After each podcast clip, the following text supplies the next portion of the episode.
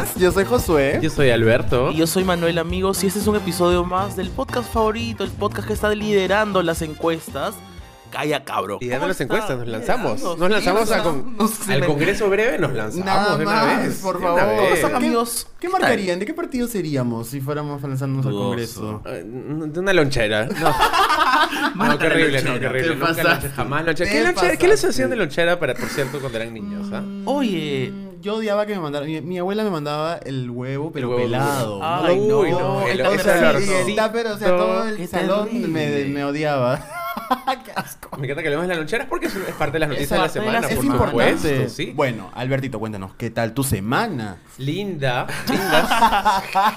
No, buena, no buena, tan buena. linda, creo. ¿ah? ¿Qué ha pasado? ¿Por ¿No qué? linda dices? Un poco, estás un poco dolorido. Estoy un poco dolorido, sí, tuve un pequeño accidente, amigos. Este, tengan mucho cuidado. La verdad es que me gustaría decir que soy un mártir de esta ciudad mal diseñada, pero en verdad soy un poco estúpido y me caí a la bicicleta por cojudo, ¿no? Y no está usando Pero- protección. Por favor, eso, hacer hincapié, por favor. Sí, los sí. ciclistas usar casquito, rodilleras, Codera, coderas. escudo. ¿no? Nos ponemos la armadura de Saint Seiya de sí. Toda la armadura de Caballero Zodiaco, así tiene que salir. No, sí tuve un pequeño accidente en la avenida Ejército que está destruida. Disculpe, este alcalde en verdad debería ser responsable de mis heridas. Pero ya estoy mejor. Ya estoy mejor y nada, sí, hay que, hay que manejar adecuadamente las bicicletas. Y, nada, justo se está hablando mucho de educación vial precisamente por lo del accidente de Javier Prado, ¿no? Por lo que por mi caída, que también ha hecho Claro. titulares, pues, ¿no? Claro, obviamente, todos es estamos importante- preocupados. Importante hablar sobre eso, ¿no? Sobre todo porque hace poco vi que, que creo que fue Carlos Palma, no me acuerdo quién, que hizo un- lanzó un tweet en el cual básicamente le echó la culpa de, de todos los peatones, ¿no? Como, que, ay, tiene que caminar viendo hacia adelante y es como que, amigo, o sea, como que siento que en- cuando suceden accidentes se les suele siempre echar a la culpa a los peatones y decirle, oye, usted tiene que estar mirando, no tiene que estar con el celular cuando... Hay muchas, o sea, la mayoría de los accidentes son causados por, por automóviles, ¿no? La mayoría, pero no todos, porque hay peatones todos. también imprudentes. Hay que Bueno, reconocer tenemos que ser responsables, siendo Claro, peatones, sí, conductores, sí, todos. Sí, pero al, al final el- la gran mayoría son causados por autos. ¿no? Ah, y creo que se sí, tal del tema de... O sea, es que es bien complejo hablar del tema. Ya haremos uno que sea educación vial, pues, ¿no? Bueno, pero oye, ¿verdad? el simple hecho de, de las líneas peatonales no las respetan. Sí, es verdad. No, y bueno, hemos vivido un terrible accidente esta última semana. Lamentable. En donde fallecieron dos personas, eh, lo que sucedió en la Javier Prado. Entonces, eso es un caso de imprudencia, ¿no? De irresponsabilidad y, y- y todo, todo, todo lo que está mal con la educación vial. O sea, en Todo lo que está mal también con, con la sociedad, ¿no? La, la lavada de cara que le han hecho en América Televisión. Exacto. O sea, entiendo de que no hay que hacer un, una cargamontón, quizás, no, no sé. Pero claro, la, familia salió a decir, bueno, cualquiera nos ha podido haber pasado. Bueno, yo no tengo carro, así que a mí claramente no me podía haber pasado exactamente lo mismo. claro. Pero claro, están asumiendo que todos tienen el privilegio de tener automóvil y man- eh, manejar a 90 kilómetros por hora por la. Javier Prado. pues, Imagínate ¿no? a todas las personas que tienen- o cometen esos, este, bueno, eh, situaciones, este, se les diera cobertura. Imagínate. Imagínate. No, pues no Pero vale. bueno, ¿qué más ha pasado esta semana, chicos? ¿Qué más ha pasado? bonitas, a ver. ¿Qué bonitas. pasó ayer, por ejemplo? No, Bueno, ayer no. la sema- el- ¿Qué pasa? Hoy día es lunes. Hoy ¿Qué día es lunes. Ayer El- fuimos a el ver viernes. a la señora Trinidad. A la señora. Tobago. Fuimos la a ver a- ganadora de All Stars All-Stars. 4, Trinity the Attack. Oye, qué regia. Perfecta, maravillosa. Para los que no saben, Trinity the Attack es una drag queen de RuPaul Drag Race. Exacto. Ayer vino, fuimos. Ayer no, el viernes. viernes, el ¿qué viernes pasa? fuimos.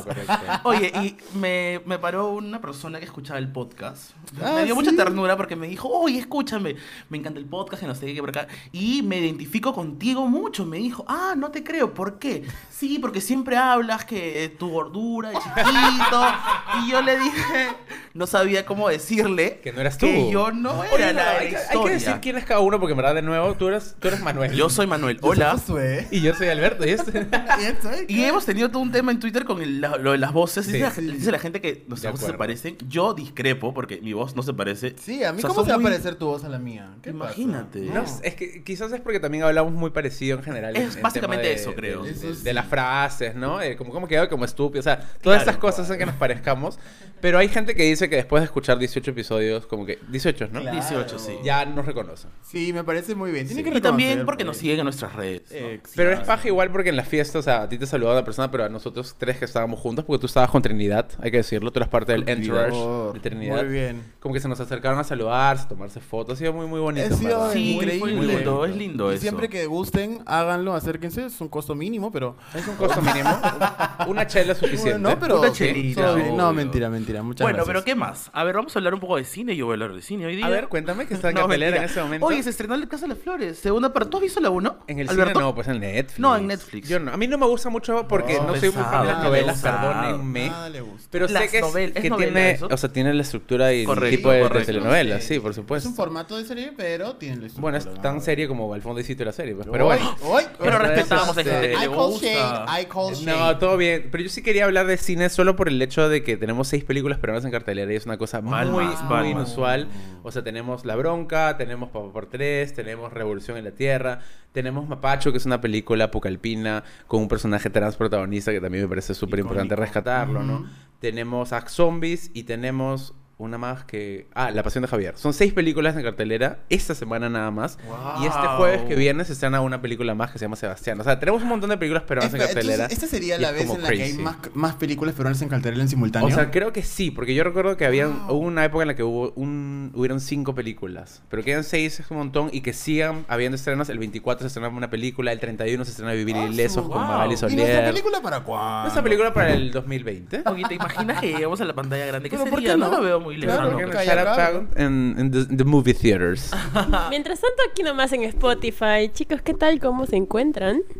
Oye, qué pesada esa mujer. Yo quería seguir hablando en verdad sobre las noticias. Sí, en verdad, ¿tú, ¿a ti no te gusta ya. hablar de la coyuntura política? Sí, ¿Qué me pasa? gusta, me gusta. A ver, pregúntame, A pregúntame. ver, este, ¿cómo ha afectado este, la crisis política la venta de pisco que tú vendes? Oye, no, le hemos dado... Eh, no, no, le has No, dado pie, no, no, pisco. no, Ahí vamos a hacer, poner un bip. Chicos, yo trabajo en una empresa de pisco, pero no nos auspician. Gracias. Saludos a mi jefe. Este. Y salud al jefe también. Pero nos está yendo bien, de hecho. ¿ah? Parece que la gente ha empezado a chupar después de tanta, tanta locura. Bueno, ¿qué tal, chicos? ¿Qué tal? Hoy día he venido bien feliz. He decidido un tema así que me gusta. ¿Qué te gusta a ti? Que yo he decidido y El que... alcohol parte 2, dices. No, ya, ya no pegó mucho el alcohol, creo. La gente estaba en Oye, otra ese sí, día. muy bien, así es. Sí, sí, Sí, sí, sí. Este, pero no, y para ese tema que he decidido hacer el día de hoy, he invitado a no solo una persona, No sino dos. ¿Qué? ¿Hay invitados? ¿Qué? Oye, esta mujer hace, lo, hace y deshace. No entiendo. El... No hay tantos niños de producción ahorita así atendiendo, moviendo las, las comidas. Dicen que una de ellas ha pedido una bandeja de, de mío. verdes. ¿Cómo sabes que es mujer? Ay, porque no sé por qué. No sé. Por ahí escuché una voz femenina, por ahí escuché. Así. ¿Qué? Bueno, Alberto, no te equivocas. He traído a dos mujeres Dos, el día de hoy. Pero el programa es Calla Cabro, entiéndelo. No entiendo. Pero podemos invitar también, ¿qué pasa? No, sí, podemos No, invitar. sí, se No, puede. lo que pasa es que estamos haciendo casting para reemplazar a la moderadora. Y ahora sí ya es hora de que, de que se vaya. Deberíamos abrir una, un casting para reemplazar a la moderadora. Besa. dudoso bastante. Este. Pero nada, les voy a soltar entonces primero el tema. Ya. Para que sepan, a ver, adivinen. Uy, adivinen, a ver el temita. ¿Te gusta a ti el- el pole dance? El pole dance. Eh, la comida saludable. La El gimnasio. Sufrir por mi Las ex. proteínas. No, ninguna de esas. Este, hay algo más, algo más que es evidente en mí. Aparte de borracha y de que has bajado bastante considerablemente de peso y que Oye, sufres oye, por las noches. ya, Ya, ahí está bien, mantente ahí. ¿Qué pasa? Ya, eres mujer, me imagino. Correcto, Alberto. Soy la única mujer en este podcast. La gente es la única voz que reconoce. Entonces, por eso, en honor a eso, hoy voy a hablar del feminismo. Bueno, no, yo no, pero todos juntos vamos a hablar del feminismo. Muy bien, qué El bueno. tema del día y me es encanta. el sí. feminismo. Y yo me imagino que has invitado a mujeres porque somos hombres hablando de feminismo un poco como raro, pues, ¿no? Sí, un poco incorrecto. Entonces, yo he traído a dos personas expertas en el tema, este, que van a sumar porque es un tema que se tiene que hablar por mujeres, ¿no? Ustedes no saben nada, claramente, no, tienen idea de Nos lo vamos, que nos retiramos. Vamos a retirarnos. Que vaya bien. Ya, una de ellas es activista, es arquitecta, Uy. todo el día le manda tweets a Max Zorro. Este, Uy, no, una tuitera, se pelea con nuestros haters. Es fan, es fan. Es fan real, Uy, si me, manda tweets ya me estás diciendo que es una persona, persona realmente importante, ¿no? Celebrada, ilustre. Claro. ¿Qué? ¿A ti te escribe eso la gente importante? ¿Qué te crees? Bueno, sí, y ustedes, pues, ¿no? Uy, ya, activista. Arquitecta. Arquitecta, se baja trolls. Uy, yo ya tengo, yo ya tengo por ahí mi, Sí, mi- ya, mi ya. opción, ¿ah? Ya, y, la, y la otra descripción para, para unir. Para Claro, unir, para- para, para enlazar, empalmar, para, para enlazar. La otra es una actriz modelo, está aquí, este, en el backstage está alumbrando el espacio con su belleza. Dios, Dios mío. Este, y además de eso es una activista trans. Me encanta. Me encanta. Oye, ya, ya, ya, por favor, hazlas entrar porque ya, ya no puedo más con esta, con estos nervios. Abrimos las puertas del estudio para darle la bienvenida a Gabriela Zabaleta y Javiera. Palma. Gracias. ¿Qué tal? Hola. Bien, ¿cómo están ustedes? sea, pero pensé que iban a decir una cosa juntas, quizás. A ver, uno, dos, tres. Buenas, buenas. ¡Ay, qué lindo! Nada más. Han ensayado 15 veces, pero ahora sí. Igual no salió. Pero bueno, ¿qué tal? ¿Cómo están? Bien, bien, ¿qué tal? Yo soy Gabriela Zabaleta. Eh, estoy muy contenta de estar acá porque me gusta mucho el programa. Y cuando Alberto me dijo para estar, dije, ay, qué, qué emoción, qué emoción, qué, qué lindo que poder venir acá para hablar de, de feminismo, pues. Para hablar las mujeres hablando de feminismo, como dijo, como Como dijo tiene que Mila. ser, pues, ¿no? ¿Tú, Javiera, también No, nos yo has también escuchado? estoy, sí. Estoy muy muy feliz de estar aquí. De hecho, me gusta este, compartir también mis propias visiones de lo que es el feminismo y cómo lo vivo yo. Y este, desde mi propia perspectiva y desde los lugares en los que yo me muevo, ¿no? Y me parece súper importante como compartirlo. Así Una es. actriz jurado de festivales internacionales. Ah, por favor, ubícate tú. Y ha venido regia. ¿Qué ha Sí, pasado, la yo pensé que era Ariana Grande. Sí, ya van a ver las fotos ahora en Ah, Instagram. la foto. Gabriela, quiero preguntarte, Gabriela, ¿es cierto que la invitación fue a través de un tweet así, súper informal, como cualquier cosa, o fue un Qué juego? horrible. Te, te? Fue una invitación impresa y membretada. Por supuesto. Ah. Es más, lo Ir a publiqué en el casa. peruano. Abajo, abajo de, la, de la disolución del Congreso puse Sí, invitamos a exactamente. ¿Y, y tú- a ti cómo te invitaron, Javier? Cuéntanos. A mí me invitaron por WhatsApp. Ay, se pasaron. Qué vergüenza, ¿quién habrá sido? seguro. Amiga, ¿la haces? Por Tinder. Bueno, para empezar, como siempre, todos los temas, Josué, por favor, tu definición Uy, del feminismo. en vivo y en directo. A ver si sabes, pues, ¿no? Porque- Uy, uy, uy. Cuidadito que tienes aquí a bueno, dos el, expertos. me van a destruir. El feminismo, según eh, Beyoncé, porque yo eh, recuerdo que Beyoncé col- coloca esta, esta definición, es the social, economic, este, and political, Political. equality of the sexes. ¿Y en español es? Eh, la eh, Igualdad. igualdad. social, económica y Política. política de los sexos. Muy Nada bien. Y para el señor Julio Rosas, ¿qué cosa es el feminismo? Para el señor Yo Julio. Rosas, el feminismo es cáncer. Te he puesto. Eso Literal. es. Pero es- para ustedes, ¿qué, qué es el feminismo? De- para ayudarnos, porque nosotros que entender. Queremos En, entender. en facilito nomás. eh, para mí el feminismo es, es una forma de vida. Es una forma de ver la vida en la que somos conscientes de que no va a haber igualdad en el mundo, no va a haber justicia ni equidad hasta que todos los géneros seamos eh, tengamos los mismos derechos que tiene que ha tenido todo todos los hombres a lo largo de la historia. Sí, para mí el feminismo también es eso y también es como una constante autocrítica y crítica en general y cuestionamiento a todas las cosas que vivimos en el día a día y que tienen que ver con las diferencias que hay en los géneros. Claro, porque hay, un- hay una idea de que el feminismo, o sea, vamos, el, feminismo es lo contrario del machismo en tanto busca la igualdad y el machismo es, digamos, cómo la sociedad se ha estructurado haciendo que el hombre tenga el poder y tome las decisiones, etcétera. Pero hay gente que cree que el feminismo lo que busca es que la mujer sea la, la, la que, que, que lidere el mundo, ¿no? Y que los hombres se vayan al piso Claro, y que sean montón- los sirvientes de todo. Hay un montón de mitos alrededor Hay un del montón de mitos ¿no? Y la gente le tiene ¿no? mucho Sí, hay muchos miedo a esa mitos. palabra. Pero el feminismo no es eso. No. mira, o sea, yo no tengo ningún problema con que las mujeres lideremos el Por mundo. favor, que nos dominen, ¿sí? Vamos. O sea, Beyoncé sería la reina máxima. Claro, todos seguimos O sea, habiendo. habiendo pasado siglos, milenios de en que los hombres han tenido el poder político, el poder económico, el poder social, en absolutamente todo, y bueno, las cosas están un poco complicadas como las vemos, cambio es todo el, el tema climático, el tema de injusticia que atraviesan todos nuestros países, creo que podría ser una muy buena idea que las mujeres ahora tengamos mayor poder de decisión, mayor poder político, mayor autoridad para decidir las cosas.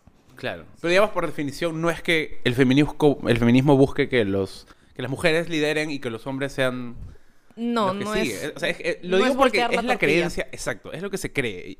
La gente que Sí. no, no lo entiende, no le el tiene tema clara, yo pienso ¿no? ahí también es este, entender que el feminismo justamente lo que busca es como la equidad entre ambos géneros, entre ambos sexos. Entonces, yo pienso que... ah, ¿Qué piensas tú ahora justo pens- pensando también en ese tema de las personas que dicen, ¿y por qué se llama feminismo y no se llama de otra forma? ¿Por qué tiene que...? ¿Por qué? Sí, hay muchas personas que, al menos en las redes, dicen, ¿por qué no se llama igualismo? ¿Por qué no se llama humanismo, no? O sea, Embrismo también he escuchado por es- ahí. como claro, embrismo sería como lo opuesto Claro, al lo opuesto al machismo, machismo, ¿no? Eh, O sea, si lo vemos de esa forma muy, muy literal. Eh, es- no sé, yo creo que sí es, es una palabra que, que hemos, que hemos podido apropiarnos, que ha podido eh, subsistir y ha podido crecer y ha podido convertirse en un movimiento, pero es que definitivamente tiene que estar relacionada al género.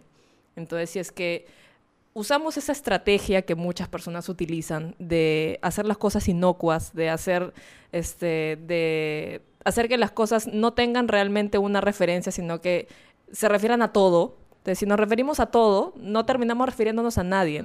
Entonces, tenemos que utilizar las palabras correctas para definir lo que queremos hacer. Y además yo pienso que también tiene que ver como con una emancipación de algo que ha estado oprimido por tanto tiempo. Entonces como una respuesta a, a todo un sistema que ha silenciado por años. Entonces por esa misma razón es como todo ha sido desde una perspectiva masculina, entonces eso es una respuesta a lo que ha sido el status quo por tanto tiempo. Sí. Claro. Y creo que también tiene que ver, no sé si ustedes me pueden corregir todo lo que quieran, en verdad. Yo estoy aquí a, a Para disposición aprender. de Estamos, para aprender. Estamos con nuestro cuaderno. acá. Pero claro, todo esto empezó, empezó a, a moverse en redes de nuevo a partir del Me Too Movement, este, de las denuncias que salieron en torno a violaciones de gente Sí. poderosa de distintas esferas, etcétera. Pero es una lucha que tiene muchísimo tiempo, o sea, cosas tan simples como que las mujeres no podían votar antes. ¿no? O, sea, o sea, creo que la gente no tiene en claro de que a ese nivel llegaba la... la, la Claro, y no es algo de moda, es algo que ha existido históricamente desde hace muchísimo tiempo. Sí, eh, creo que lo conocemos ahora porque vivimos en un mundo globalizado, en el que tenemos acceso a medios de comunicación y a, y a- a toda una serie de, de- de plataformas en las que nos podemos informar. Pero realmente, a, a pesar de que no la- no se le haya llamado de esa forma antes, el feminismo ha estado entre nosotras desde hace siglos desde todas las mujeres que desde la Revolución Francesa intentaron hacer que las mujeres tengamos más participación política, luego el movimiento sufragista, luego este, los movimientos por, por los derechos de las personas afrodescendientes, también en, en Estados Unidos. O sea, para la gente que no sabe lo que el, el- el movi- movimiento sufragista es el movimiento que, que buscaba que las mujeres pudieran votar porque no se, no se, El sufragio es el voto, ¿no? Correcto. Hay una película con, con Meryl Streep y con Sí. este, ay no me acuerdo, Michelle Eh, Williams creo. Michelle la pueden Williams, buscar para que en- vean. Vamos a buscar acá con Manuel. Busquen, Estamos buscando. busquen, sí, sí. Pero que, digamos, que, ¿cuáles son la- la- las luchas que han tenido el feminismo a lo largo? Lo del sufragismo es uno de ellos. Por ejemplo, Sí, ¿qué, otras, y qué también, otras más? También es importante como mencionar que este, dentro del feminismo igual hay como, ver- más que llamarla vertientes, hay como, se, hay que, se interseccionan las cosas, ¿me entiendes? como No es como, exacto, no es, no es la misma vivencia la que pasa una mujer eh, con una etnicidad diferente a otra, no es la misma vivencia la que pasa una mujer que es en una condición socioeconómica diferente, o una mujer que es cisgénero y una mujer que es transgénero. Entonces, de todas maneras, hay que eh, entender la diversidad que implica el ser eh, mujer, el ser femenina en la sociedad. Exacto. Cor- Sí. Correcto. Y us- ustedes como mujeres, ¿cómo han vivido eso desde niñas? No sé, o sea, porque creo que nosotros en, en nuestro programa siempre hemos hablado sobre cómo nuestras mamás y nuestros Ujú. papás nos han dicho cómo ser hombres a Sí, nosotros sí. siendo gays, ¿no? Pero Ujú. en su caso, ¿cómo les decían que era ser mujer? Bueno, en tu caso es incluso más complejo, este Javiera, pero no sé, no sé si quieres empezar tú, Gabriela. ¿Quieres empezar contigo?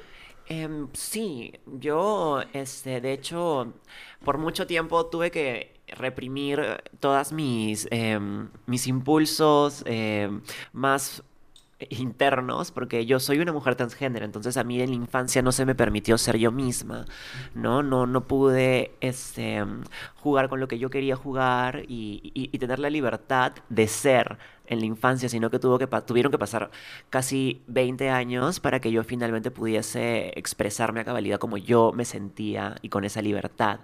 Entonces, para mí, em, para mí, tuve que volver a construir una nueva identidad femenina con todos los estereotipos y con todas las cosas que hay detrás de lo que implica ser mujer y tener que además en mi construcción de mi propia identidad eh, encontrar un espacio que también tenía que ser crítico con lo que significa ser mujer y el feminismo está para eso, para que no te dejes llevar y que tu construcción de identidad no esté necesariamente ligada a los estereotipos, que son a veces nocivos y dañinos.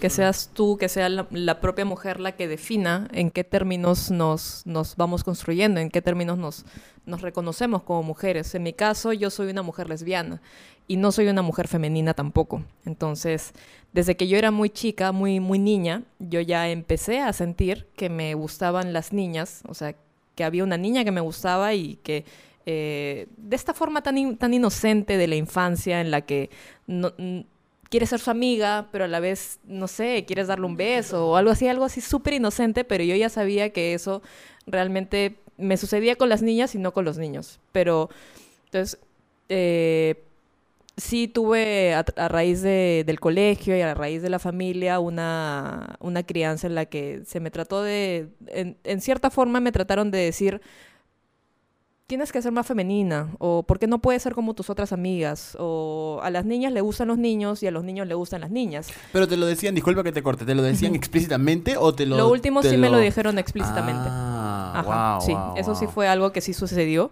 Y también que, que mi mamá me decía que le gustaría que yo fuera más como las otras niñas, ¿no? Más femenina, porque yo siempre llegaba con, con el pantalón de buzo hecho, o sea, claro, hecho mugre, claro. porque me la pasaba jugando y tirándome al suelo y jugando fulbito. Entonces, Ay, Dios mí mío, Gabriela. todas estas- ¿Cómo, cómo has venido Dios hoy, mío. básicamente? Bueno, ¿cómo has venido hoy? No, mentira. que yo siempre he sido bien igual machona, pues. igual bien- pero igual bien feo eso, porque, a ver, en tu caso es porque tú, er- tú eres una mujer lesbiana que estaba descubriendo, digamos, eso.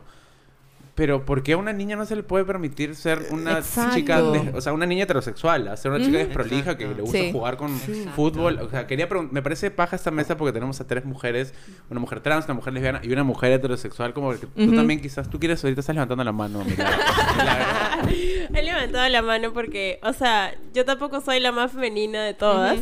Y de hecho tenía el mismo problema que tenía Gabriela, que era que, eh, no sé, me llegaba, me gustaba llegar con mi pantalón desarreglado. O sea, jamás me he preocupado demasiado por arreglarme la camisita, ni, ni nada. Y mi mamá, de hecho, me decía ese tipo de cosas también. O sea, eh, no, en este caso no es por las cosas que me gustaran, pero simplemente era como que, hijita, tienes que cuidarte, este, no puedes andar así por la calle, yo, pero... Hijita, la camisa, la, La camisa. camisa, la corbata, y a mí me encantaba usar la corbata, esa que usaban los hombres en el Sí, colegio, Ajá.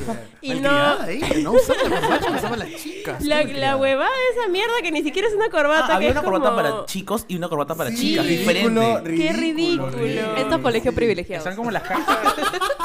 ¿Pa' sí, qué? como las cartas de la Rosa Náutica. sí, dos cartas. Sí, terrible. Y, y obviamente la corbata de las mujeres era, para mí, era una guachafada horrible. Entonces a mí me gustaba usar la otra corbata. Ese tipo de cosas.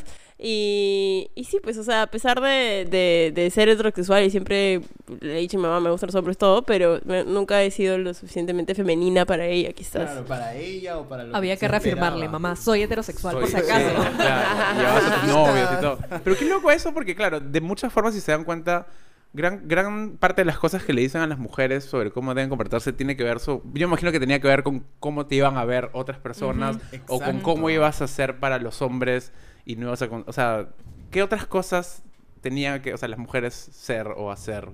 O les decían, las mujeres tienen que hacer esto, o las mujeres son... Qué curioso es lo que escucho, es que nunca había compartido algo así como, Un wow. espacio libre para que se hagan aquí. No, Tú sí. suéltate, hermana, tú suéltate, acá estamos, pero en confianza. No, sí, porque es como, es como lo contrario a lo que me ha pasado. Sí. A mí el contrario como que me decía, no puedes hacer eso, deja de ponerle gutapercha a tus Power Rangers. Porque, Porque yo le ponía gutapercha a los Power Rangers así para y los travestía, pues. Porque, ¡Ay, me encanta! Porque yo quería jugar con muñecas y no tenía, entonces me Sí. imaginaba y usaba bolsitas también. Qué Y la- creativa. sí, pero no, no te permiten hacer, tienes que encontrar la solución tú Sí. misma. Muy bien, claro. muy bien. Entonces, este, literalmente como quería que estuvieran vestidos. Si no tenía muñecas, entonces le los forraba así, tenía sus, sus putifaldas. ¡Qué genial!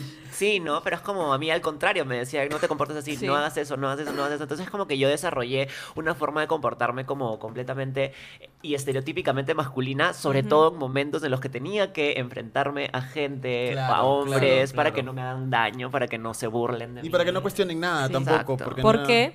Porque son roles de género. Entonces, lamentablemente, los roles de género están tan, pero tan es, eh, normalizados en la sociedad, particularmente en sociedades como la peruana, las latinoamericanas, sobre cómo tiene que comportarse una mujer y cómo tiene que comportarse un hombre.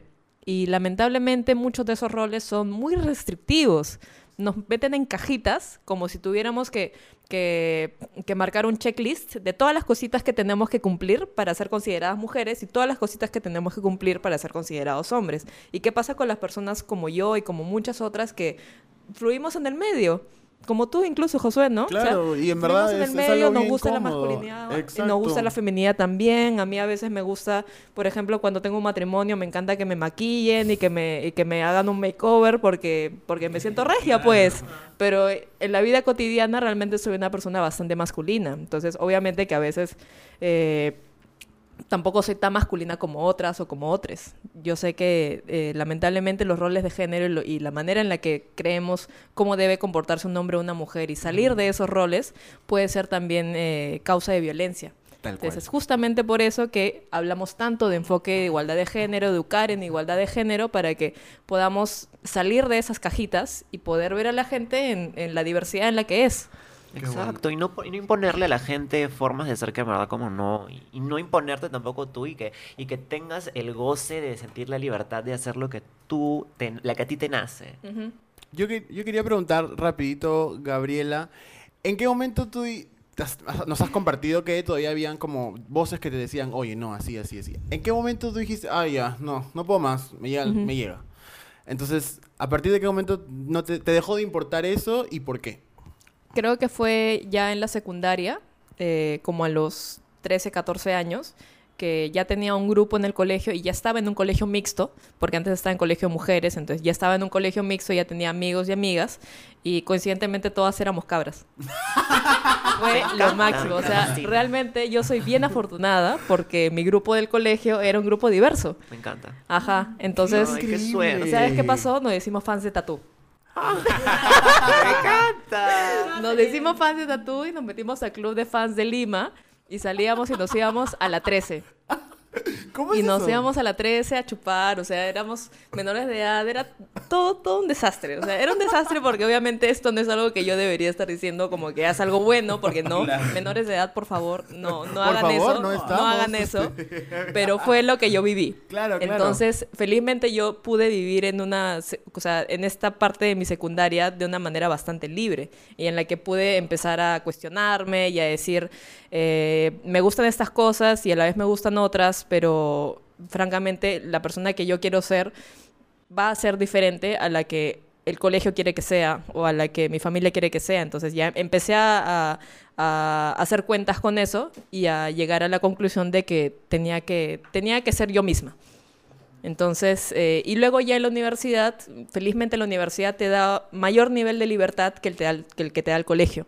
Entonces ya Claro. podía despacharme, Ya, ya, ya, podía empezar a construir mi identidad. Ya, sí, pues, encima arquitecta ahí en pijama todo el día en la universidad. Entonces, felizmente tuve ocasiones en las que ya pude construir con libertad mi propia identidad. Eso fue fabuloso y fue un, pri- un privilegio. Y en tu caso, Javiera, ¿cómo sí, fue? igual, igual. Yo, proceso? en mi caso en el colegio, sí, yo me sentí muy sola en el sentido de que no había personas como yo que fuesen. Yo sí era bastante como out and loud en el colegio, o sea, era como. Es que aparte, siempre mi, mi feminidad, por más que yo quería comportarme masculinamente, siempre se sentía. siempre se sentía como. Es, este, en ese momento, ¿no? La gente me claro. como un chico. Ese chico es bien delicadito. Por dos, por dos. Entonces es como, sí, y es como, es eso, ¿no? Y Pero te pedían en el colegio como que, oye, pero compórtate así, así no se tiene que, así no en se comporta un primaria chico. me pasaba, en primaria me pasaba Wow. que, este, que, que sí, por ejemplo, me acuerdo una, nunca me voy a olvidar de eso, nunca, que un chico en un cumpleaños, este, estaban todos los chicos jugando fútbol y las chicas habían, nos, nos habíamos ido hacia el costado para jugar como que con los jueguitos de este, y entonces un chico se acerca y me dice, oye, ¿por qué parpadeas tanto? No parpadees así. Wow. Y yo estaba como Porque que, los hombres parpadean de una forma. Claro. ¿Cómo parpadean los ¿Cuántas hombres? veces O sea, parpadeas tú? ¿Cuántas Yo veces parpadeas dos veces por minuto. Ah, ya, Sí, así es. Así me dijo, porque parpadeaba mucho y luego yo pensé, ay, creo que sí parpadeo mucho. Ay, no, no sé qué hacer. Y luego trataba de no parpadear tanto. Falta. Chicos, ya saben, no parpadeen Me tanto. lo imagino a Javier así, caminando con los ojos bien abiertos por, por el colegio. Horrible. Qué restrictivo fue eso para mí, porque en verdad yo decía, porque desde peque siempre me, siempre me decían, pues, ay, maricón, ay, que el mariconcito, que tal Claro. cosa. Sí, Entonces, como yo, para que no me hagan daño, siempre trataba de mostrarme lo más masculina posible que podía. Sí, pues. Para que no me hicieran sí te daño. entiendo. Es, es un mecanismo de autodefensa, Ajá. de, de sobrevivencia, básicamente. Tal Sí, cual. y en el colegio no, no, yo no tuve esa libertad, ¿no? Sí. Ya más en secundaria sí ya empecé, ay, para esto sí debo decirlo, yo veía el programa de Jaime Bailey, en verdad, por más crítica que le hagan, por más críticas que pueda tener, igual a mí como que sí me inspiraba bastante, porque era como que, ay, es la única persona de televisión que veo que como que habla de estas Claro, cosas son así referentes que uno puede apoyar. Y dije, qué chévere, me En un momento me parecía paja, ahora ya es un Sí, pobre diablo, está ¿no? Pero no, pero claro, era un referente visiblemente este, diverso. Me identificaba y como que podía decir, ay, a mí me gustan los hombres, ¿me entiendes? En ese momento, en el colegio, y como que, ah, ok. Y la gente lo aceptaba, pero lo aceptaba ¿por qué? Porque yo tenía una forma masculina de verme, entonces era como que, te respeto porque como que Claro, porque no eres afeminado. Bueno, sí eres, pero no se te nota tanto. Ajá. Entonces como Sí, eso. son los, los códigos de la masculinidad, ¿no? exacto. Entonces, eh, es muy importante que empecemos a romper todos ese- esos estereotipos y esa es realmente una de las, un- una gran lucha del feminismo, que podamos vivir de esta forma más libre, en la que no tengamos que preocuparnos en cumplir ciertas, ciertas normas, incluso por nuestra propia seguridad. Es que, eh, Eso es lo que no más fuerte, lo del tema de la seguridad, porque me, me- O sea, me, me apena que tanto puede molestarte que alguien sea de una forma como para que pueda generar. O sea, in- infligirle como daño, ¿no? O Sí. sea, a mí me pasó. Yo tengo una amiga este, lesbiana que es bien boyish, ella, ¿ya? Y saliendo. Explique, por favor, al público, por favor. Es bien boyish, o sea, parece un, o sea, parece un niño, es bien, es bien pequeña, ¿no? Tiene el pelo bien cortito, ¿no? Ya. Es machona. Es ma- no, no, no, no, no, no, no. Reclamando la palabra, Yo no por quería decirlo, favor. pero, pero tú puedes decirlo. Sí, yo puedo decirlo. Yo, no lo Ya. voy a decir. Sí. Este, pero claro, saliendo de su casa, como que alguien en- pasó como un camión de trabajadores y como que empezaron a joderla. Pero la joda se fue de las manos y, y la golpearon. Ya. Pero la, la, la- le sacaron la mierda. ¿Por qué? Y eso es lo más fuerte, lo que a mí más me, me, me, me- me duele de todo, ¿no? Porque le dijeron que era un. que los hombres no se comportaban así. O sea, asumieron que era un hombre homosexual. Y le dijeron, tú tienes que ser más hombre, ¿me entiendes? Y era una mujer lesbiana. Y es una mujer lesbiana que se asume como.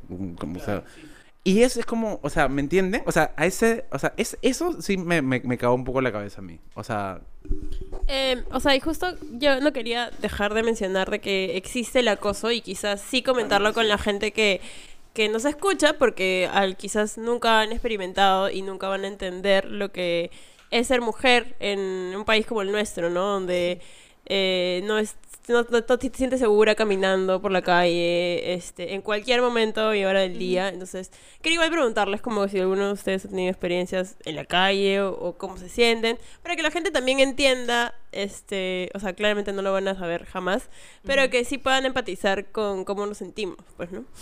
Yo tengo mucho que decir al respecto. Literal, yo tengo tanto que decir al respecto porque antes cuando yo proyectaba masculinidad, nadie me veía en la calle, nadie, o sea, era como... Encima tenía el cabello corto, Sí. o sea, encima era como, o sea, mm, relativamente alta, ¿me entiendes? De chico. Entonces como que nadie se metía conmigo, nadie me miraba. Podía pasar en la calle, nada, nadie me miraba. mm. En cambio, ahora que soy, que soy visiblemente mujer, en la calle siempre la gente voltea a ver, te, te saluda, de la, o sea, de la nada, como en ese país, bien difícil, o sea, no por, culturalmente la gente en verdad como que no Es suele cierto, saludar, pero es cuando, y cuando alguien te saluda es como... mm, Hay una pretensión oh, detrás. Exactamente. No es como una amabilidad, no, no, hay una cosa detrás, porque te saludan con una sonrisa medio lasciva, medio así. Entonces, como eso, ¿no? Y, yo sufro como el acoso que sufre cualquier, o sea, las mujeres en general. Y también cuando estoy en grupos de amigas con amigas trans y ya ahí se nos nota a todas que somos trans y ninguna es como pasa, como cisgénero, ahí sufrimos acoso transfóbico.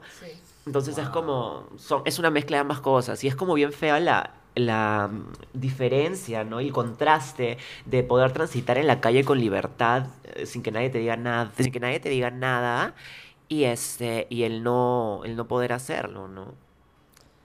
Sí, eh, definitivamente yo no lo vivo de la forma que lo vives tú, porque como yo me presento de una forma más masculina, es como que yo no atraigo tanto a los hombres y no me acosan tanto. Pero sí me ha pasado más cuando estaba en el colegio.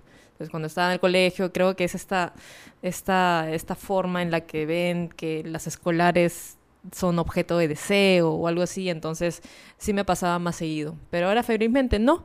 Este, más he sufrido acoso por, por, por lo machona, o sea, por, por caminar la mano con una mujer o por estar en un parque dándonos un beso, estar dentro de la universidad dándonos un beso y que ¿Dentro de la venga, que venga un vigilante de la universidad a decirnos, ustedes no pueden hacer esto acá. Y yo era chibolita, pues era cachimba, entonces eso te, te saca de cuadro cuando eres joven y no tienes las herramientas que tienes ahora. Pero sí, eh, y estaba pensando en lo que decías tú, porque esto de que te saludan en la calle sí me pasa. Sí me pasa a veces que estoy caminando por algún sitio, algún restaurante o lo que sea y te dicen buenos días y yo como, bueno, puedo responder, ¿no? Buenos días, pero hay otro tipo de saludo que ya te das cuenta Sí. que, que es detestable. Ajá. Y vamos ahí al tema también similar a lo que ha pasado en la Rosa Náutica, esto de la galantería, ¿no? La, lo que conocemos como caballerosidad, la la idea, idea, ¿no? de la galantería. Este, creo que tenemos que tener en cuenta también el tema del consentimiento. Exacto. O sea, si es que si es que vas a abordar una mujer, no sé, en verdad es un tema muy complejo porque yo prefiero caminar por la calle sin que me aborde un hombre y la última vez que me pasó fue bien complejo porque estaba caminando, salía a una clase de yoga y estaba súper relajada, súper chill, caminando con mi mat, regresando a mi casa pensando, ay, qué rico me he estirado y todo, o sea, qué bacán, me he parado de cabeza, todo. Soy una gran llorista. Y estoy caminando y de la nada pasa un tipo en su bicicleta y me dice, amiga, amiga, ¿sabes dónde venden comida vegana? Y yo, eh, no sé, supongo que por acá en Benavides, porque en esa época vivía en Miraflores. Y le digo, ah, por acá. Y me dice, ah, ya, porque estoy buscando y no sé qué. Y me dice, ah, yo también doy clases de yoga y de meditación en el faro. Este, me empezó a hacer el habla. O sea, como me vio con el mat de yoga, me empezó a hacer el habla sobre cosas que él pensó que yo estaba interesada. Comida vegana, meditación, yoga. Entonces, empezó a hacerme el habla y yo le decía, ah, ya, qué chévere. Y seguía caminando y decía, ¿a qué hora se va este, este man? Y hasta que al final me dijo, oye, ¿tú crees que me puedes dar tu número para tomar unas chelas y algo? Yo le dije, no le doy mi número a extraños. Me dijo, ah, ya. Y se fue. Pero, o sea, se fue molesto, ¿mañas? Claro, como si él hubiese tenido la Sí. autoridad total de Exacto. que tú me tenías que dar. Exacto. Yo- él pensaba que yo estaba obligada a darle mi número después de haberme palabreado tanto. Yo le dije, no, no te lo voy a dar. Y, y se fue, se fue literalmente tal como llegó, se fue.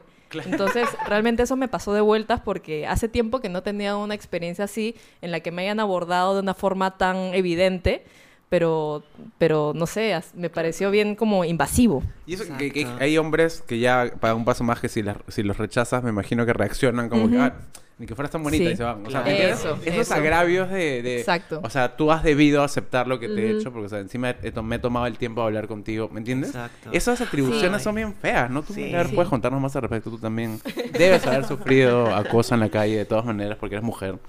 Todas las mujeres lo han sufrido en algún momento de su vida. Cállate, ya es la. Sí, Alberto, gracias por el pase. Este, o sea, sí, en, en la calle es, es un poco lo que mencionan. Este, a mí también me da, me da como que, me da miedo que me ataquen. O, o sea, de alguna manera, cuando uno camina por la calle, este, está chilo pensando en X, el arbolito, qué chévere. Este, pero... En el yoga, en el yoga. En el yoga, en la meditación. Este, pero de la nada tú, o sea, entras en conciencia, estoy en la calle, estoy sola, es de noche, este, y hay una, o sea, no sé, ves a una persona y de la nada entras en conciencia, este, puta, estoy sola, mañas. Este, y esa persona puede cruzar la calle, puede este atacarte, empiezas a y, y llegas en un mundo en el que empiezas a pensar todas las cosas que te pueden hacer simplemente por el hecho de que eres mujer y y no sé, él tiene más fuerza o él se va a atrever a hacer más cosas. Este, Claro, y estamos hablando de, o sea, la situación en la que no quiero asumir, pero nosotros nos, nos solimos desplazar en espacios privilegiados de la ciudad, Exacto. ¿no? Entonces Ujú, imagínate eso mismo, no sé, en La Victoria a las 11 de la noche. o, sea, en ¿no? un asentamiento humano Claro. donde ni siquiera hay luz, o sea, Ay, Dios. Sí. ese tipo de cosas es bien falta. Y lo peor es que ya, yo, imagínate, ya está caminando, la, la, veo a una persona, este, es hombre, em, no sé, es alto y ya empiezo a maquinear un montón de cosas. Y de la nada esta persona se atreve simplemente a decirme hola de manera eh, como que me aborda y me dice hola. Y obviamente yo puedo decir, ah, la mierda, ya me cagué. Este. Y. O solamente si- es como que mi- pienso, sigue, sigue avanzando, no, no va a pasar nada, este, o ignóralo, manjas.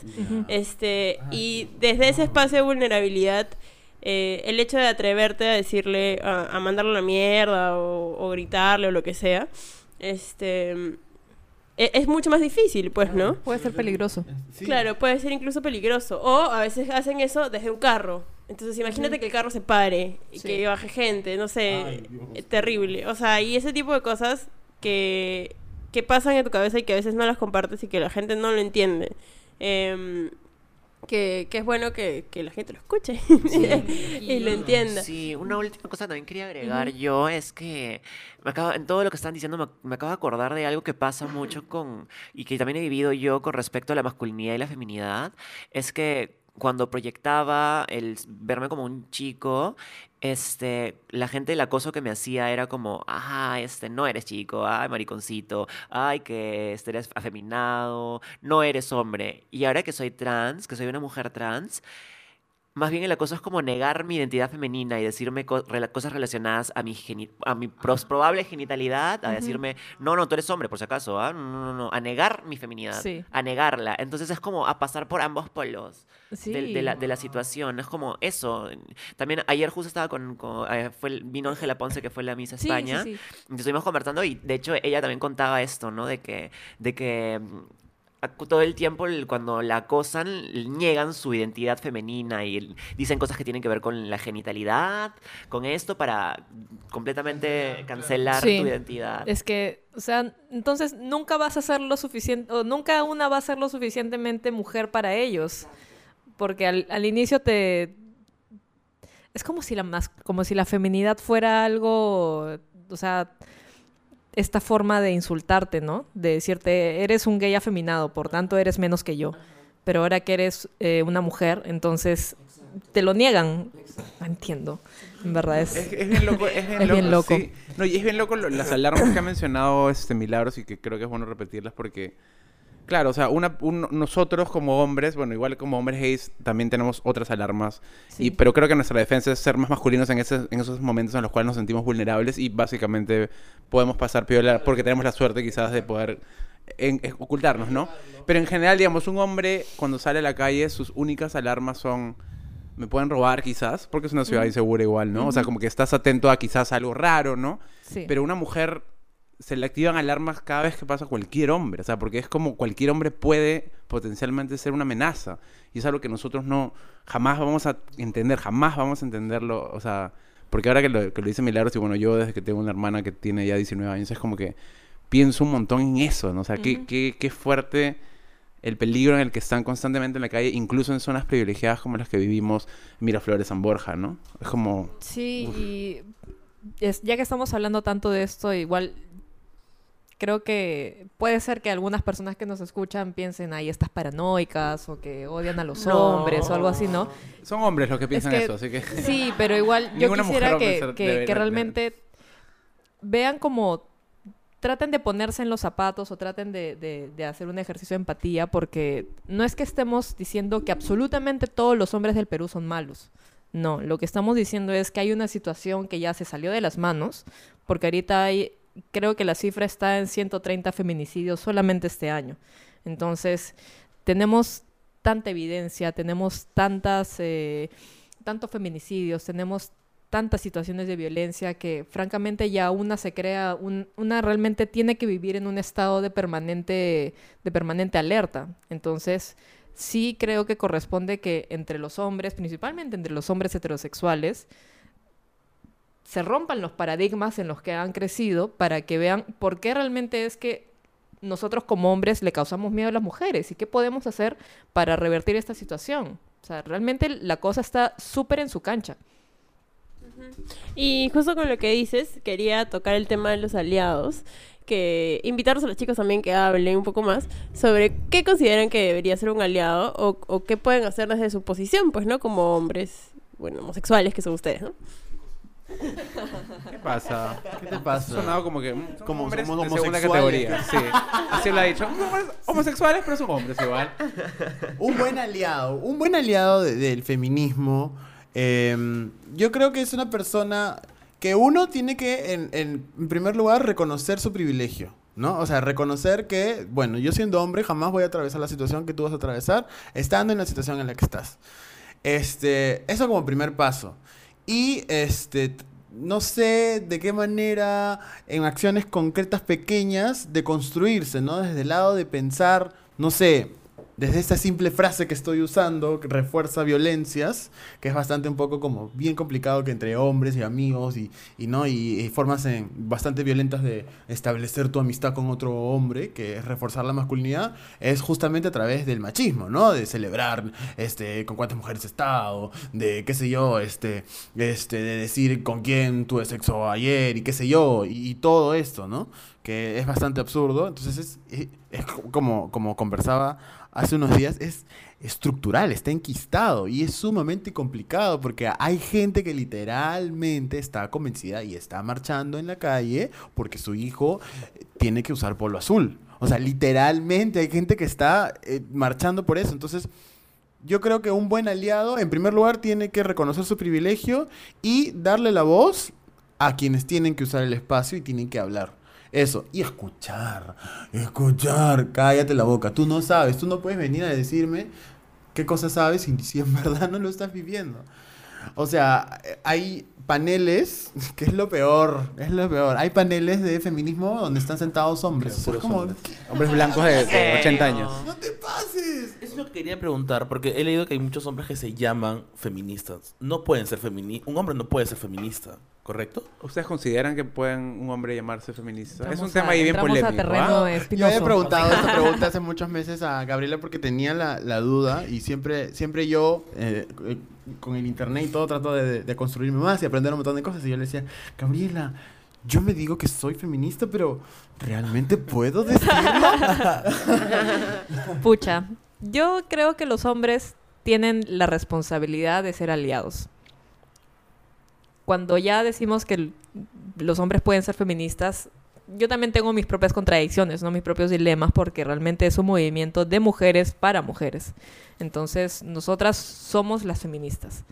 Pero en el caso de los hombres, es necesario que se instruyan, que se eduquen, que conozcan sobre feminismo y que eh, aumenten su empatía para que sean aliados. Entonces, realmente el, creo que el término o, o la etiqueta no es que lo vaya a cambiar, sino que si es que realmente están convencidos de que tienen que ser aliados, entonces no les va a afectar poder llamarse o no feministas. Exacto. De acuerdo. O sea, ¿Qué necesidad hay de denunciarte? Siento que cuando alguien se enuncia de, de esa manera, es como, hay, no sé, como una intención detrás, o quiero conseguir algo, que la gente me vea de cierta forma. Ujú. Entonces, como, mm, Dudoso. dudoso. Hay todo un tema de egos ahí, pues, ¿no? De como que les duele, que no, no, o sea... Pero de lo que hablabas tú sobre el tema de escuchar, a mí me parece im- im- im- importante... Porque, claro, hace poco me pasó que una... No sé tampoco, pero un amigo me contó como que, ay, que en, que en, en un carro, este... No sé exactamente cómo sucedió, pero, digamos, hubo un una especie de malentendido y una chica pensó que él estaba, digamos, no sé, o, o- o tocándola o algo así, y la chica reaccionó. Sí. ¿ya? Y él como que, él no hizo nada en ese momento, pero él airadamente me decía como que, oye, muchas veces se está saliendo de las manos, como que ahora, o sea, las mujeres creen que... Y yo le... O sea, fue fuerte para mí porque... le, o sea, no sé, es que yo ya con, con la de mi hermana sobre todo es como que bien... Me ha cambiado un poco la cabeza y le dije, tú no sabes lo que, lo que ella siente y por qué ha reaccionado de esa forma. O sea, es una reacción, o sea, puede ser que se- ella no haya tenido la razón en ese momento específico porque leyó mal la, la intención, pero su reacción viene de algo sistémico en la sociedad. O sea, las mujeres constantemente están bien, o sea, y de muchas formas tú desde tu privilegio de hombre de, en- de qué forma te ha afectado eso en ese momento, ¿no? O sea, porque tampoco es como que, no sé, la lo denunció, man, ya, o sea, fue una cosa que le dijo como que, oye, ¿qué estás haciendo? Y pasó, Sí. ¿no? Y claro, es un poco eso, o sea, creo que necesitamos ponernos en el lugar de las mujeres y escucharlas, porque claro, es muy fácil decir, no, pero yo no soy violador, no, pero yo no acoso, yo no, yo no... me- me- y, y a partir de eso Y negar... las manos, y Exacto. ya, No Claro. no hay problema, en Y- verdad sí. Y creo que lo, lo otro importante, en, en- sobre todo en nuestro país, es que eh, los hombres, se- o sea, los comportamientos los asocian mucho al género. Por ejemplo, si, si una mujer eh, tiene sexo con muchos hombres, tiene una connotación distinta a que un hombre tenga sexo con muchas mujeres. Y eso no tiene sentido. O sea, porque, ¿me entiendes? O sea, se lee distinto. Ya empieza Sí. a leerse desde ahí diferente, ¿no? O una mujer que, que se ha divorciado varias veces, diferente a un hombre que se ha divorciado varias veces. Sí. O el tema... de- me- eso, para mí, es como ilógico. Como ahorita el trampas. Claro. Como lo, lo el Lampay de Cristian Domínguez, o sea, Igual. y igual tenemos que hablar sobre temas que parecen ser tan banales, pero que realmente nos, nos dan una ventana sobre cómo como sociedad vemos estos temas, ¿no? Porque cuando le hicieron un Ampay, creo, a Yajaira Plasencia, uy, Saludo no, para ella, a quien- la a quien amo. Inquisición, amamos, la Inquisición se le fue encima. Sí, pues. ¿por Porque obviamente una mujer no puede ser infiel. Pero un hombre, o sea, tantas infidelidades ya que Cristian Domínguez tiene, Qué tiene en su haber. barbaridad. O sea, qué barbaridad, pero bueno, o sea, parece que al final se lo celebran. No, y no solo, siempre que una mujer sale, de- la ven de fiesta, la ven borracha, o la, le sacan el tema del hijo. Ah, Ella tiene un hijo, debería estar cuidando a su hijo. ¿Por qué no piensas? Y es como... Pero hay un montón de hombres que salen también ampallados borrachos, sacándolo... Y nunca, mencionan van a el tema, oye, que no hijos, piensa en su hijo. jamás, pues. Guay, ¿por Claro, qué? y O no sea, solamente en, en- cuando sales de fiesta, sino también cuando, cuando una mujer quiere lanzarse a política, le dicen, ¿y cómo vas a manejar el tema de tu casa, de tus hijos con la política? Es como que, Dios mío, los hombres lo han venido haciendo toda la, toda la eternidad. ¿Por qué sola- es que creen que solamente las mujeres nos encargamos de, de cuidar los hijos? Entonces, justo con lo que decías de lo de yo no soy acosador, yo no soy violador, ¿no? Sí, está bien, yo te creo eso, te creo que no lo eres, pero ¿qué otros comportamientos más ligeros sí estás teniendo que, que igual sostienen esta, esta sociedad patriarcal, ¿no? O sea, cuando te llega una foto de una chica desnuda, la pasas a tus amigos en el WhatsApp, o cuando este, estás en el Facebook y alguien está compartiendo algo sobre feminismo, le dices, ah, no, estas feministas son unas exageradas. O sea, esos son comportamientos que los amigos deberían cuestionarse y deberían reconocer que son dañinos y son como granitos de arena que contribuyen a esta sociedad y a, esta situación en la que terminamos viendo mujeres que resultan quemadas o mujeres que les tiran ácido o que las descuartizan. Yo quería hacer una, una preguntilla este, de un término que yo he escuchado en los últimos años sobre todo, em, que es el transfeminismo. ¿Por qué se habla de transfeminismo? ¿Por qué no simplemente hablar de feminismo? ¿Cuál es la necesidad de incluir? ¿Qué, ¿Qué luchas ha incorporado, entre comillas, no sé si es el término correcto, las identidades trans dentro del feminismo? ¿Por qué es tan importante?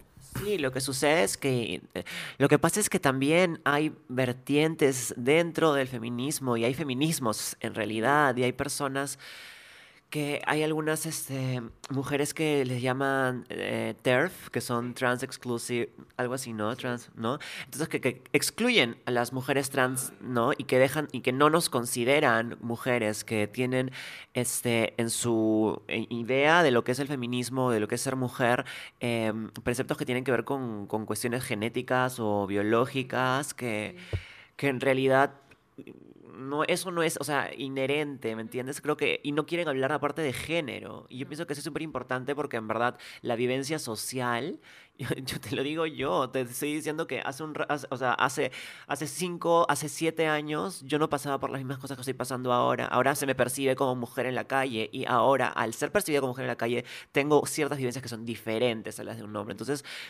sí, no soy genéticamente, eh, no, no tengo cromosomas eh, este, este, XX ni nada de eso, pero mi vivencia social y mi día a día es el de una mujer. Entonces, en tanto eso, cuando alguien me vaya a acosar en la calle o me vayan a violentar en la calle, no me van a estar diciendo, oye, por si acaso tú, déjame sacarte un pelito para ver si tu cromosoma es...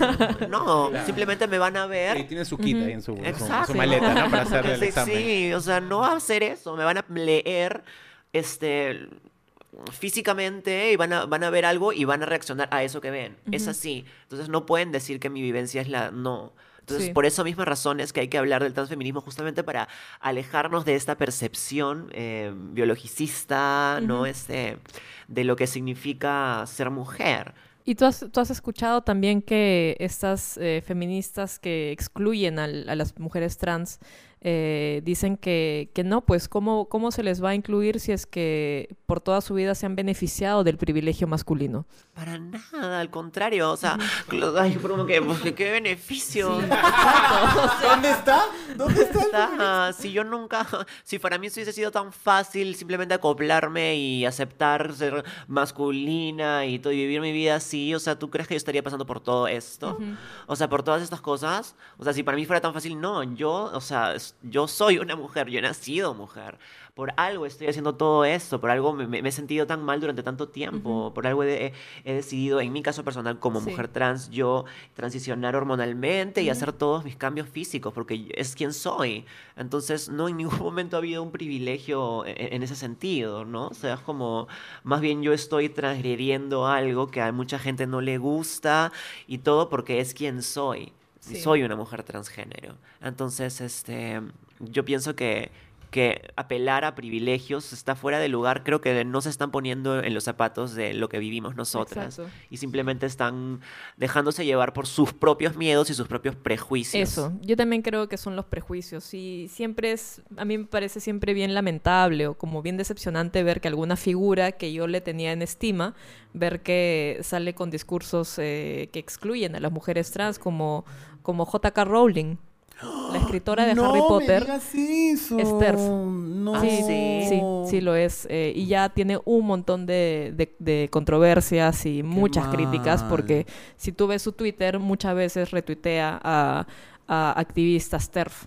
Entonces, ver eso para mí es bien decepcionante porque para mí Harry Potter ha sido parte integral de mi adolescencia. Bueno, nunca más Harry Ajá. Potter Bueno, Las cancelado. últimas dos películas ya, ya estaba cancelada de por sí, Sí, así que bueno. ya- Bueno, Pero cancelada bueno, Harry entonces eh, eh, yo también creo que es mucho por prejuicios y por eso hablamos de que el feminismo tiene que ser interseccional, tiene que incluir a las, a las mujeres trans, tiene que incluir a las personas de género no binario, tiene que incluir a, a las defensoras del, del medio ambiente, tiene que incluir a, a las mujeres racializadas. O sea, yo soy una mujer blanca, se me lee como mujer blanca y por eso yo no vivo muchas cosas que viven muchas otras mujeres. Entonces, por eso desde ahí yo ya tengo un privilegio bastante grande por el lugar donde vivo, también vivo en una ciudad, no vivo este, en una zona rural, entonces hay muchas cosas que muchos aspectos de la vida que el feminismo tiene que tener en consideración para que realmente la sociedad alcance equidad y justicia. Correcto. Espero, chicos, que todos los que nos están escuchando hayan anotado todo lo que hemos dicho en este Vamos a tomar episodio examen esta semana. tan importante. Vamos a hacer post para que respondan ahí con la respuesta correcta. Em, sí, se ganan entradas, pero ahí ya. Bueno, ya veremos qué. Ya veremos qué. Para chocolates, quizás. Bueno, cerramos con las reflexiones finales del feminismo. Yes. Javier, ¿estás emocionada? A ver, tus reflexiones finales. Ay. Bueno, este, bueno, la verdad que yo quiero decir que eh, eh, varón con varón, mujer con mujer, del mismo modo, del sentido contrario. No, pues que, o sea, que en realidad eso, que, pucha, que, que abracemos, que, que- investiguemos sobre feminismo, porque eso nos ayuda a cuestionarnos y a tener más libertad para hacer. Eso yo diría. A mí el feminismo me ha ayudado a eso. A, este, dentro de mi propia identidad, cuestionarme qué tanto estoy dejándome llevar por un estereotipo de lo que significa ser mujer y qué tanto es eh, simplemente dejar fluir mi energía y punto. Y que a quien no le parezca o quien escuche mi voz, por ejemplo, porque ustedes no me están viendo, pero están escuchando mi voz, y yo tengo un tema con eso, porque muchas chicas trans pues tenemos la voz grave, y yo soy una mujer que tiene la voz grave, y por mucho tiempo a mí me costó aceptarme así, porque yo antes hablaba todo el tiempo de esta manera, porque se me hacía como, escúchame, es que es súper femenino hablar así, y todo el tiempo hablaba de esta manera para que la gente me percibiera como mujer, y es como, no es mi voz, o sea, no soy yo. Sí. Y es como mi imagen no de mujer no tiene por qué cumplir estereotipos. Sí. Y mi voz Ni es simplemente una voz Yes. grave y ya está. Ya. Acaban de hacer un split. Javier acaba de lanzarse así. Exacto, literalmente eso, ¿no? O sea, no te dejes llevar por estereotipos y cuestionate. Y el feminismo te ayuda mucho a eso. Sí. Eh, yo quería decir como reflexión final que en la línea de lo que ha dicho Javiera también, eh, los estereotipos, eh, los roles, son están tan dentro de nosotros, nosotras y nosotres, que nos es muy difícil sacárnoslo de encima. Entonces, creo que la persona que quiera hacerlo se va a cuestionar y va a cambiar. Entonces, no deberíamos esperar a que esto sea una excepción, sino deberíamos realmente hacer que esto sea la regla, que, nues- que todos, todas las personas que vivimos en este país, al menos saquemos algo de lo que estamos escuchando en este podcast para buscar una buena definición en Google de feminismo, no la que te pone eh, el colectivo con mis hijos no te metas o, o este o El estos el pastor Rosas. Rosas o, o hazte oír en España, ¿no? O sea, lamentablemente hay tanta desinformación que es, es fácil caer en la desinformación, pero eh, Angela Davis, este Aquí yo le voy a hacer un pequeño cherry a mi amiga Karen Louis, porque su libro, Compórtense como señoritas, es un libro, es un muy buen libro, medio autobiográfico sobre cómo es ser una, cómo es tratar de ser una mujer lesbiana en Lima.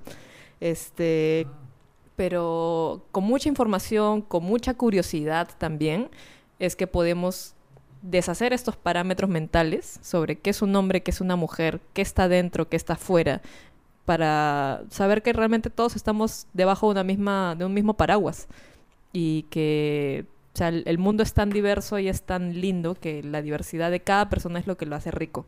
Entonces deberíamos cuidar esa diversidad, ¿no? No deberíamos tratar de, de esconderla o, o de encasillarla porque qué feo sería, ¿no? Todo en blanco y negro cuando hay tantos colores y tantas gamas de, de todo. Eso, eso es lo que quería decir.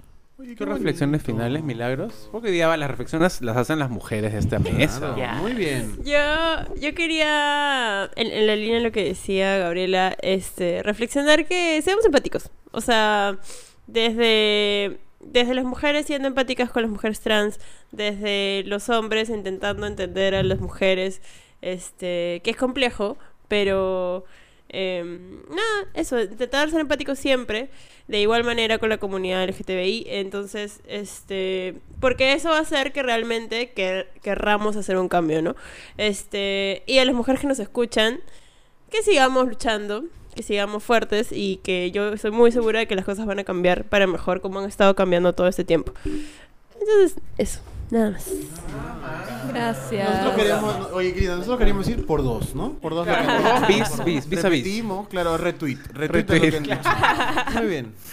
Eso ha sido el programa de esta semana. que el moderador soy ahora yo. Bueno, vamos a decir No, pero las que nos redes comenten sociales. en qué están, rapidito, qué Ay, verdad. proyectos tienen, inviten al público a lo que quieren que, a que donde quieren que vayan. Sí, yo quiero invitar, estoy en microteatro los jueves, viernes y sábados en hora golfa de 11 de la noche a 1 de la mañana. La hora se llama Habitación Final y vamos a estar hasta el 16 de noviembre.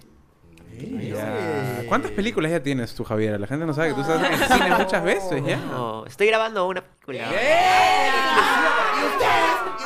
Oh my god. Ustedes lo escucharon primero aquí. sí, así que en eso estoy en eso. Que te vaya muy bien, ¿Tú, Javi. Gabriela? Eh, yo estoy, bueno, yo soy arquitecta y soy presidenta de la asociación Más Igualdad. Eh, nuestra, pueden seguirnos en redes, en arroba más igualdad PE, en Facebook, Instagram y Twitter.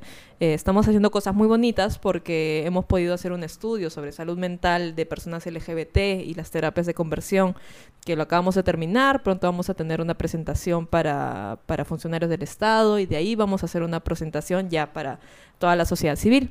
Entonces estamos eh, bas- trabajando bastante sobre eso. También eh, yo acabo de regresar de un programa de, de capacitación en las Naciones Unidas en, en Suiza.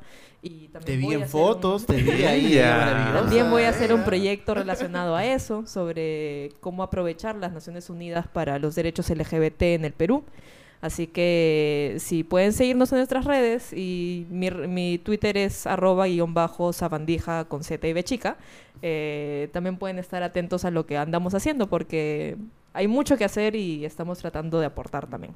Javier, ¿tus redes sociales cuáles son? Mis redes sociales son arroba lajavi.arnillas en Facebook y en Instagram. Bien. Y Milagros, tus redes ¿Tus sociales. redes sociales también? Por primera vez mis redes sociales al comienzo de todo es Mila Vidaurre en Instagram y en Twitter también. De hecho ahora estoy este, más twittera que antes. twitterísima, Twitterísima twitterísima, está. superando los 400 likes. ¿sí? O sea, Yeah. Tus redes, ¿Y nuestras redes al final? Bueno, mis redes, si quieren, ¿no? También. Arroba José Parodi, donde sea. Arroba mc-zorro. Y arroba Manuel Ramírez Geo en, en Instagram y en Twitter arroba Maragó guion abajo. Ah, verdad, en, en Twitter soy como Max Zorro sin guion. Nada más. Oye, muchas, muchas gracias. Es un programa súper educativo, Ay, me encanta. Qué divertido. lindo. Un placer tenerlas. Muchas gracias. Gracias a Así es. ustedes. Ahí sigan arroba Calla Cabra Calla en todas Cabra, las por redes favor. sociales. ¿Verdad, verdad, verdad? Estos chicos han fallado como moderadores, quiero que sepan. Tienen que seguir a arroba Calla Cabro en Instagram y en Twitter. Ahí nos pueden ver, hemos estado este peleándonos con los machistas esta semana. Nos hemos peleado. Con los este fútbol, con los futboleros. Los futboleros. Eh, Ay, los amigos. pro fútbol. Los pro fútbol, los señores amantes del fútbol peruano. Tenemos que hacer un programa sobre las hinchadas y Oh, cómo sí. dice. Tienen que hacer- tienen que hacer un programa sobre el fútbol el peruano. machismo en las hinchadas, ¿no? Wow, sí, Sí. Ya no, no, nos vamos sin renegar. No, no, no, nos vamos así felices. Felices y, mujeres. y- Ya, eso ha sido Viva. todo. Que vivan, Que beba. que vivan todas las mujeres. Muchas gracias amigos. Eso ha sido todo por hoy. Gracias. Chao. Adiós. Chao. Bye.